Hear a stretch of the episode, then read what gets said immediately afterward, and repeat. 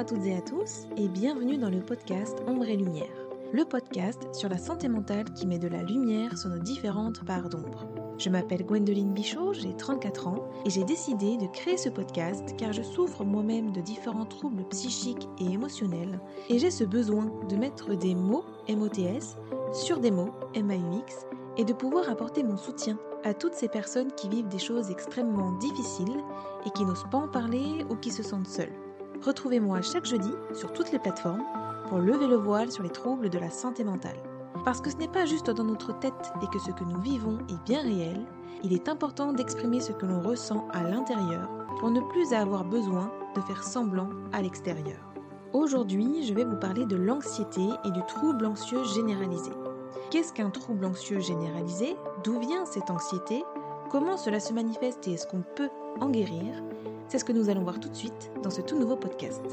Si cet épisode vous plaît et que le podcast de manière générale vous semble pouvoir être utile à d'autres personnes, n'hésitez pas à le partager et je vous invite même à le noter avec la note de votre choix sur iTunes. Laissez-moi un petit like ou un commentaire, je prendrai plaisir à vous lire et à vous répondre. L'anxiété est une émotion souvent ressentie comme désagréable qui correspond à l'attente plus ou moins consciente d'un danger ou d'un problème à venir. L'anxiété est un phénomène normal présent chez tous les individus. Elle peut cependant prendre un caractère excessif et pathologique dans différentes situations. On parlera alors de troubles anxieux. Les sujets souffrant de troubles anxieux sont envahis par ce sentiment d'inconfort ou de peur secondaire à une anticipation excessive d'éventuelles difficultés avant même que les problèmes ne soient survenus ou avant même que le sujet ait repéré précisément ce qu'il redoute. Les psychiatres parlent parfois de peur sans objet. L'anxiété peut s'avérer un phénomène utile quand elle attire l'attention sur des dangers réels ou des situations à risque. Le souci, l'inquiétude servent alors à prendre des précautions pour éviter ces risques. Trop peu d'anxiété peut parfois mettre en danger. Trop d'anxiété peut, à l'inverse, inhiber et épuiser le sujet. Parfois, l'anxiété n'est plus seulement réactionnelle face à des difficultés quotidiennes, mais devient un trait de personnalité, une façon d'être. La personne a alors une vision du monde marquée par l'anxiété, prévoyant toujours le pire, de manière consciente ou non. Ainsi, les personnalités anxieuses sont dans l'anticipation constante. Que va-t-il se passer ensuite? Ces personnes ont tendance à toujours penser que le pire est probable, ou du moins plausible, et s'entourent alors d'un maximum de précautions pour éviter les difficultés auxquelles elles ont songé. Le moindre événement quotidien peut ainsi devenir une affaire compliquée. Tous les problèmes importants ou non du quotidien peuvent être amplifiés et inquiéter la personne anxieuse. Parmi ces événements du quotidien, sources d'anxiété, citons tout événement incontrôlable ou imprévisible tel que le temps pour les vacances, les retards dans les transports, les préoccupations sur l'avenir ou la santé, ou encore des événements plus anodins tels qu'une mauvaise note de son enfant à l'école. Être anxieux engendre le plus souvent des difficultés de fonctionnement qui vont d'une gêne ponctuelle à un handicap sévère. Être anxieux n'a cependant pas que des désavantages. De par l'hypervigilance à tout ce qui peut mal se passer et la somme de précautions prises, le sujet anxieux peut se montrer plus performant dans certains domaines. Un patron s'appuiera par exemple plus facilement sur un collaborateur anxieux, toujours soucieux de bien faire et de prévoir les problèmes. Mais les anxieux payent cher ces efforts constants par une tension quasi permanente, souvent source d'une dégradation de leur qualité de vie. C'est notamment le cas lorsque l'anxiété devient pathologique. Ces troubles, dont la fréquence est élevée dans la population générale, débutent souvent dans l'enfance ou pendant l'adolescence. Leur meilleur repérage dans ces tranches d'âge éviterait une aggravation des symptômes au cours de la vie. La recherche s'attelle à décrypter les mécanismes biologiques qui les sous-tendent pour améliorer leur prise en charge. Il existe plusieurs types de troubles anxieux. L'anxiété généralisée, le trouble panique, les phobies spécifiques, l'agoraphobie, le trouble d'anxiété sociale, la phobie sociale, le trouble d'anxiété de séparation.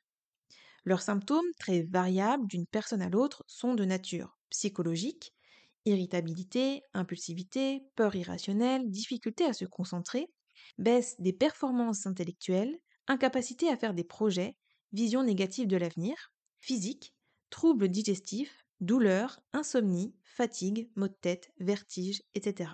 Ces troubles entraînent progressivement des comportements d'évitement du danger potentiel.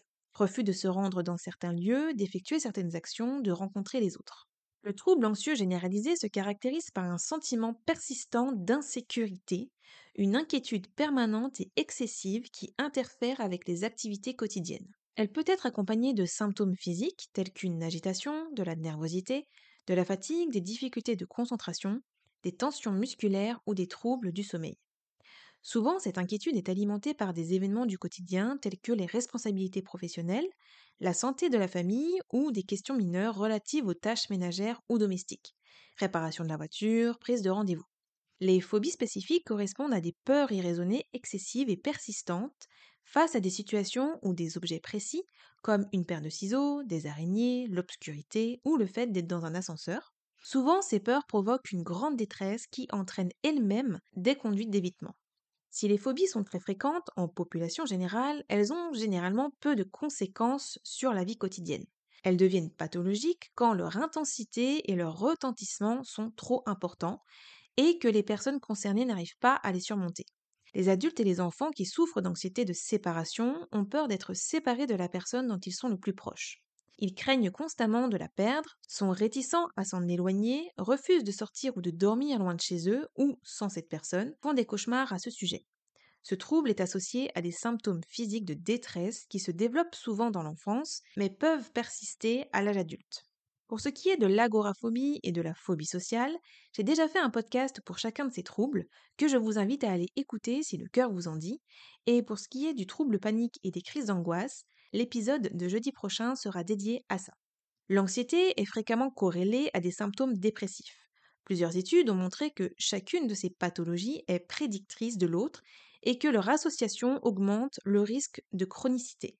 Dans la majorité des cas, l'anxiété précède la dépression, même si l'inverse est parfois retrouvé. Cette comorbidité est en effet le plus souvent observée quand les symptômes anxieux sont apparus tôt au cours de l'enfance ou que le trouble anxieux est ancien. Globalement, de l'ordre de 70 à 80% des personnes qui souffrent de troubles anxieux risquent de développer des symptômes dépressifs. Par ailleurs, il apparaît que la dépression est associée à une plus grande sévérité du trouble anxieux et que cette comorbidité complique la prise en charge des troubles anxieux. Je vous ferai un podcast sur la dépression. Le risque d'addiction est augmenté chez les personnes qui souffrent de troubles anxieux, notamment celui d'addiction au tabac ou à l'alcool. Cette association s'explique sur le plan psychologique pour la recherche de substances apaisantes pour contrebalancer les effets de l'anxiété. Mais les scientifiques n'écartent pas l'existence de mécanismes physiopathologiques communs. Les personnes atteintes d'épilepsie présentent un risque accru d'anxiété, jusqu'à 40% des personnes épileptiques seraient concernées. L'hypothèse de mécanismes physiopathologiques communs a été posée mais reste à démontrer. Par ailleurs, des travaux indiquent que la prise en charge des troubles anxieux et de la dépression lorsqu'elle est associée permet un meilleur contrôle de l'épilepsie. Les causes précises de l'anxiété ne sont pas encore définies par les recherches à ce jour, cependant plusieurs facteurs sont reconnus. La vulnérabilité aux troubles anxieux résulte toujours de l'interaction de plusieurs facteurs génétiques, environnementaux, psychologiques et ou développementaux. L'impact de chacun de ces facteurs varie d'une personne à une autre et chez une même personne en fonction des moments de vie. Certains facteurs sont très facilement identifiables, tandis que d'autres seront beaucoup plus complexes à appréhender. Les sept causes de l'anxiété sont Cause numéro 1, les affections physiques et psychiques. Cause numéro 2, la piste génétique. Cause numéro 3, un déséquilibre chimique. Cause numéro 4, la consommation de produits. Cause numéro 5, les expériences traumatiques. Cause numéro 6, l'environnement toxique. Et cause numéro 7, les stratégies d'acceptation. Sur le plan génétique, il n'y a pas de gène de l'anxiété en tant que tel. Certains sont impliqués dans le risque d'anxiété. C'est par exemple le cas du gène du récepteur à la sérotonine, 5-HT1A. Bien qu'il ne puisse à lui seul expliquer l'apparition de troubles anxieux, son inactivation chez des souris augmente le niveau d'anxiété des animaux. Certaines familles concentrent plusieurs membres atteints de troubles anxieux, ce qui suggère une prédisposition familiale multigénétique. Toutefois, ce facteur est probablement associé à des habitudes familiales qui favorisent un apprentissage social de la peur. Quand des parents voient peu de monde, vivent en cercle fermé, il est possible qu'ils transmettent une certaine peur de l'autre à leur enfant. Il existe aussi des cercles vicieux qui consolident l'anxiété. Un enfant peut engager dans les interactions sociales en raison de troubles anxieux, peut par exemple être plus facilement victime de harcèlement en raison de sa réserve. Cela accroîtra encore ses troubles. Concernant les facteurs psychologiques et ou développementaux, plusieurs semblent favoriser l'apparition des troubles anxieux. Des antécédents familiaux de troubles anxieux, des événements traumatisants, la consommation d'alcool ou de drogue, la prise de certains médicaments, l'existence d'autres problèmes médicaux ou psychiatriques. Il convient de consulter dès lors qu'on ressent un état d'anxiété excessif au regard de la situation vécue qui entraîne des symptômes psychiques et physiques de type fatigue, agitation, irritabilité, sueur, nausée, sensation de boule dans la gorge, tremblement, contraction musculaire, douleur musculaire, maux de tête, etc. et altère durablement ses activités quotidiennes et ses relations aux autres. Le diagnostic du trouble anxieux repose sur un interrogatoire complet qui va rechercher le type de trouble ressenti, son intensité et sa fréquence, les antécédents et leur date de début, ainsi que d'éventuels traumatismes antérieurs, les troubles associés, la présence de comorbidités, en particulier des symptômes de dépression, de troubles bipolaires ou de comorbidités somatiques comme l'épilepsie, le retentissement sur la vie familiale, sociale et professionnelle, la consommation de psychotropes, l'altération des fonctions cognitives et de la qualité de vie. Les stressés, les peureux et les déprimés sont-ils des anxieux? Non, il s'agit d'émotions différentes. Chez l'anxieux, l'inquiétude vient de l'intérieur, alors que chez le stressé, la tension surgit en réaction à une situation extérieure concrète et disparaît dès que cette situation change. Coincé dans un embouteillage, un calme se détendra une fois le bouchon résorbé. Pas l'anxieux. La peur, elle aussi, est liée à un objet, à une menace déterminée. L'idée de rentrer tard le soir chez soi peut rendre anxieux. Croiser dans la rue deux voyous avec une batte de baseball fait peur. Quant au déprimé, il parle au passé. J'aurais dû faire ceci, je n'ai pas été à la hauteur. Alors que l'anxieux parle au futur. Que va-t-il m'arriver, pourvu que tout se passe bien? Quand on s'inquiète trop, on s'habitue. Chez l'anxieux, se faire constamment du souci devient une stratégie erronée, bien sûr, pour éviter de se laisser surprendre par la peur. Cet état de tension permanent peut provoquer une fatigue physique intense et une sensation d'impuissance caractéristique de la dépression. Certaines personnes ne reconnaissent pas forcément que leur inquiétude est excessive ou déraisonnable, elles surestiment souvent le danger dans des situations normales. Les personnes plus âgées attribuent souvent ce comportement au vieillissement. Aussi, de nombreuses personnes souffrant de troubles anxieux ne demandent pas d'aide. Une bonne hygiène de vie, rythme régulier, sommeil, alimentation équilibrée, activité physique est le traitement de première intention des troubles anxieux. Mais si l'anxiété peut être canalisée par une activité physique intense et des activités créatives, ce n'est malheureusement pas souvent suffisant. Une prise en charge thérapeutique s'impose alors. Cette prise en charge est destinée à diminuer les symptômes et améliorer le fonctionnement psychologique et social du patient. Elle est du domaine du médecin traitant en coopération avec un psychiatre si nécessaire. Les troubles anxieux graves figurent dans la liste des affections de longue durée, ALD, pour lesquelles les bilans de soins en rapport avec la maladie sont pris en charge à 100% par l'assurance maladie. Bien que chaque trouble anxieux ait des caractéristiques spécifiques, la plupart des patients répondent bien à deux types de traitements, la psychothérapie et les médicaments. Ces traitements peuvent être administrés seuls ou en association. La thérapie cognitivo-comportementale, TCC, permet au patient d'apprendre à gérer son anxiété en modifiant ses pensées, ses peurs et ses croyances grâce à des expositions progressives aux situations qu'il juge angoissantes et ce dans un contexte sécurisé. Il s'agit en quelque sorte d'une désensibilisation. Certains thérapeutes utilisent la réalité virtuelle à cet effet. Le MDR, une technique plus confidentielle de remédiation cognitive fondée sur les mouvements oculaires, présente également une certaine efficacité. Côté médicaments, les plus couramment utilisés sont les anxiolytiques, dont l'efficacité est ressentie au bout de quelques jours seulement. Toutefois, ils présentent des effets indésirables sévères, avec notamment un risque de dépendance. Ils sont donc prescrits sur des durées courtes. Des antidépresseurs de la famille des inhibiteurs de recapture de la sérotonine sont habituellement choisis en traitement de fond et présentent une bonne efficacité. Des bêta-bloquants, le plus souvent utilisés en cas de maladie cardiaque, peuvent aussi être prescrits pour améliorer le contrôle de symptômes physiques d'anxiété. Ils réduisent les épisodes de tachycardie, de tremblement et de sueur. Le traitement des troubles anxieux permet de soulager la plupart des patients, cependant, il ne les guérit que rarement. Pour progresser dans leur prise en charge, il est donc essentiel d'avoir une meilleure compréhension des mécanismes impliqués dans leur survenue et de mieux comprendre leur association avec différentes comorbidités psychiques ou somatique. Je ne sais pas ce que c'est de vivre sans anxiété, car du plus loin que je me souvienne, j'ai toujours ressenti cette anxiété. Ma grand-mère et ma mère étant anxieuses, je pense que cela se transmet de génération en génération. Donc j'ai toujours connu ce trouble qui, en grandissant, s'est accentué et aujourd'hui, je souffre de troubles anxieux généralisés. Grosso modo, je m'inquiète de tout, tout le temps. En fait, c'est comme si mon cerveau ne savait plus faire la différence entre un gros problème pour lequel je devrais effectivement m'inquiéter, parce que ce serait normal de m'inquiéter, et un petit problème banal, pas grave du tout, pour lequel je n'aurais normalement pas besoin de m'inquiéter autant et de me rendre malade à ce point. Physiquement, mes symptômes sont des douleurs musculaires, surtout au niveau du cou, des épaules, des omoplates, des cervicales, de la mâchoire, des nausées. D'ailleurs, petite parenthèse, les nausées sont assez compliquées puisque je suis hémétophobe, je vous invite à écouter le podcast sur l'hémétophobie si vous ne l'avez pas encore écouté. Donc en gros, l'anxiété me donne des nausées qui elles-mêmes me donnent de l'anxiété puisque c'est une phobie, du coup avoir des nausées me fait paniquer. Ce qui est très dur à vivre au quotidien, c'est vraiment un cercle vicieux.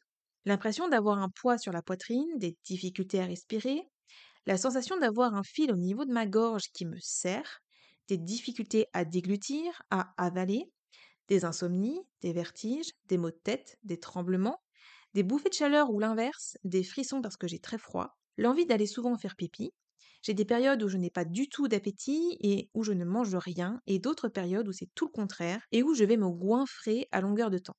Des crises de pleurs, je suis à fleur de peau, de la fatigue, des douleurs dans le bas du dos, je ressens des tensions, de la crispation dans tout le corps, comme si j'étais toujours en état d'alerte. J'ai toujours les mains et les pieds gelés, des problèmes de circulation sanguine, de la tachycardie, de l'hypertension nerveuse, etc. Je fais des crises d'angoisse, j'ai des attaques de panique, je suis dans l'évitement de plein de choses, comme conduire sur la rocade ou l'autoroute par exemple, parce que ça m'est déjà arrivé de faire des crises d'angoisse au volant sur ce genre de route. Ça m'arrive aussi de passer par des phases dépressives. Comme vous le savez, si vous avez écouté mon podcast sur l'hypersensibilité, et si jamais vous ne l'avez pas encore écouté, je vous invite à le faire, je suis hypersensible et il faut savoir que les personnes hautement sensibles peuvent être plus enclines à l'anxiété de par leur perception accrue des stimuli sensoriels et émotionnels, leurs propres émotions et celles des autres. Elles sont plus facilement submergées par les informations qui leur parviennent et cette réactivité très intense peut les rendre plus vulnérables au stress et aux situations difficiles. Cela ne signifie pas que 100% des personnes hypersensibles soient anxieuses, elles y ont simplement une plus forte disposition. Mon anxiété aujourd'hui, elle fait partie de moi, elle me colle à la peau comme une sangsue.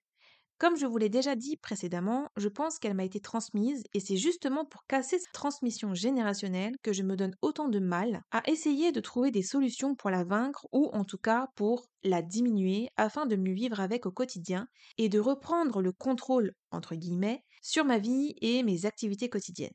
Je ne vois pas mon trouble anxieux comme un trouble, car je le vis tellement intensément au quotidien et depuis tellement longtemps que je le vois plus comme un tempérament. D'ailleurs, on parle souvent de l'anxiété comme d'un tempérament anxieux. La société dans laquelle nous vivons et ce qui se passe dans le monde ne m'aide en rien dans mon anxiété, au contraire, cela l'augmente. J'aimerais parfois être sur une île déserte, seule, loin de tout, de tout le monde et de tout problème. J'évite le plus possible ce qui peut être source d'anxiété, comme par exemple regarder les infos ou être avec des personnes négatives. L'anxiété, ça nous bouffe à petit feu. Je dis souvent que je partirai un jour d'une crise cardiaque ou d'un AVC à cause de cette foutue anxiété. Elle arrive même sans raison apparente quelquefois, et ça c'est vraiment ce qu'il y a de pire. Être là, à vivre un bon moment, et paf Tout à coup, ton anxiété vient et elle se manifeste de façon brutale pour te rappeler qu'elle est bel et bien là et qu'elle ne t'a pas oublié. Ces moments-là me font terriblement de peine. Ce qui fait que je redoute les bons comme les mauvais moments. Je n'arrive pas à être pleinement détendue, même quand je suis censée passer un moment qui détend, parce que je sais que mon anxiété est par là, qu'elle rôde, et je sais que même si je me détends, elle me rappellera à l'ordre. Je suis constamment dans des ruminations, ça tourne en boucle dans ma tête, c'est impossible de faire le vide. Je repense souvent au passé, je m'imagine des scénarios catastrophes pour l'avenir, j'ai beaucoup de mal à prendre des décisions, je mets beaucoup de temps à m'endormir le soir parce que mon cerveau, lui, a décidé de s'activer pile à ce moment-là. Je suis souvent négative, je vois plus souvent le verre à moitié vide qu'à moitié plein. Je veux toujours tout contrôler, tout anticiper pour ne pas souffrir. Si je suis en train de faire quelque chose puis que mon téléphone sonne pour me dire que mon père est malade, par exemple, c'est impossible pour moi de continuer à faire la tâche que j'étais en train de faire avant d'apprendre cette nouvelle parce que je vais trop m'inquiéter pour lui. Cette inquiétude me clouera au sol et je n'aurai pas suffisamment d'énergie pour faire des choses. Je resterai donc focalisée sur mon père et sa santé jusqu'à ce que ça aille mieux. Et quand ça ira mieux, là je reprendrai mes activités. Pour moi, seule une personne anxieuse peut comprendre une personne anxieuse. D'ailleurs, je lâche une petite info là, mais je vous en parlerai plus en détail dans un prochain podcast. J'ai déjà consulté un psychologue qui m'a dit, lors de notre consultation, qu'il ne savait pas trop ce que c'était d'être anxieux, qu'il avait du mal à imaginer ce que je pouvais ressentir, car lui ne l'était pas. Alors, comment aurait-il pu m'aider, me conseiller, s'il ne sait pas ce que c'est? C'est tout de suite ce que j'ai pensé au moment où il m'a dit ça. Je me suis dit, ok, il est psy, mais il n'est pas anxieux. C'est qu'il ne sait pas ce que je vis, alors il ne pourra pas m'aider. Pour moi, c'est très logique. Moi, je ne suis pas coiffeuse, donc je ne vais pas pouvoir donner des conseils ou aider une personne qui me posera des questions sur la coiffure, par exemple, bien que je sache quelques trucs sur la coiffure. Et eh bien là, c'est la même chose. Mon mari est un support, je parle énormément avec lui et il est de très bonne écoute, mais comme il n'a jamais fait de crise d'angoisse et qu'il n'est pas anxieux, ses conseils ne m'aident pas, ne me parlent pas, les choses qu'il me dit ne vont pas me rassurer sur le moment. L'anxiété, quand on ne l'a jamais vécue, c'est difficilement compréhensible. Quand on souffre d'anxiété, la seule personne sur qui vous pouvez compter, c'est vous-même. Vous êtes votre meilleur remède et c'est en vous qu'il faut trouver des clés pour vous en sortir de cette anxiété et ces angoisses parce que ce que j'ai appris, c'est que ce n'est pas une solution de remettre ça dans les mains de quelqu'un. Nous avons beaucoup plus de ressources intérieures que nous ne pouvons l'imaginer. L'anxieux peut s'en sortir tout seul s'il est capable d'analyser les situations qui l'angoissent, de déchiffrer le sens qu'il donne aux événements et de se demander si ses réponses comportementales sont adaptées ou non. La première chose qu'il peut faire, et qui n'exige pas forcément d'aide extérieure, est de détourner son attention des idées qui l'obsèdent. Se plonger dans l'action, pratiquer des activités agréables, se faire plaisir, relativiser la situation par l'humour ou simplement décider de ne plus y penser sont des stratégies efficaces. Tout comme pratiquer un sport régulier, se relaxer et réduire sa consommation de café, de thé, de cigarettes et de sucreries. Bien sûr, nous aimerions tous que notre anxiété disparaisse en un claquement de doigts d'un simple coup de baguette magique, ou qu'il existe un traitement miraculeux qui pourrait nous en débarrasser. Mais malheureusement, cela n'existe pas et je suis bien placée pour le savoir. Il m'arrive parfois, lors de fortes périodes d'anxiété, de ne pas réussir à me lever le matin comme si la nuit ne m'avait pas suffisamment régénérée et que ma journée commençait déjà avec un poids énorme sur les épaules. Je suis fatiguée avant même de commencer la journée. C'est une fatigue lourde et pesante. Je me dis que je serais mieux là à rester au lit plutôt que de vivre encore une journée à être mal à l'intérieur. Et en même temps, je sais que de rester au lit à cogiter n'arrangera rien. Alors, je m'efforce le plus souvent possible de me lever. Je me fais des to-do list pour me fixer des objectifs, avoir des tâches à faire dans la journée, c'est motivant et lorsque j'ai tout accompli, à la fin de la journée, je ressens une immense satisfaction. Mon podcast Ombre et Lumière m'aide aussi énormément. D'ailleurs, j'en profite pour vous dire un grand merci. Merci pour vos mots et votre soutien. Merci de venir me raconter votre histoire. Vous m'aidez autant que je peux vous aider, alors je tenais vraiment à vous remercier. J'ai encore beaucoup de choses à vous dire sur beaucoup de sujets et j'espère que cela pourra encore vous aider. Si vous n'arrivez pas à en parler à vos proches par peur, par crainte du jugement ou de ne pas être compris ou comprise, c'est complètement normal et humain. Vous pouvez leur partager ce podcast, si vous voulez, pour qu'à travers moi, ils entendent ce que vous n'arrivez pas à leur dire.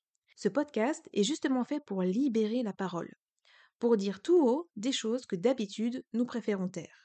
D'ailleurs, j'aimerais beaucoup échanger avec vous au travers d'un live sur mon compte Instagram sur ce sujet pour que nous puissions en discuter parce que je sais à quel point c'est difficile d'en parler et à quel point on peut se sentir seul. Donc si ça vous dit, je vous invite à me suivre là-bas. Mon compte c'est Gwendoline Bichot, tout attaché et en minuscule. Voilà, c'est tout pour cet épisode. Merci de m'avoir écouté.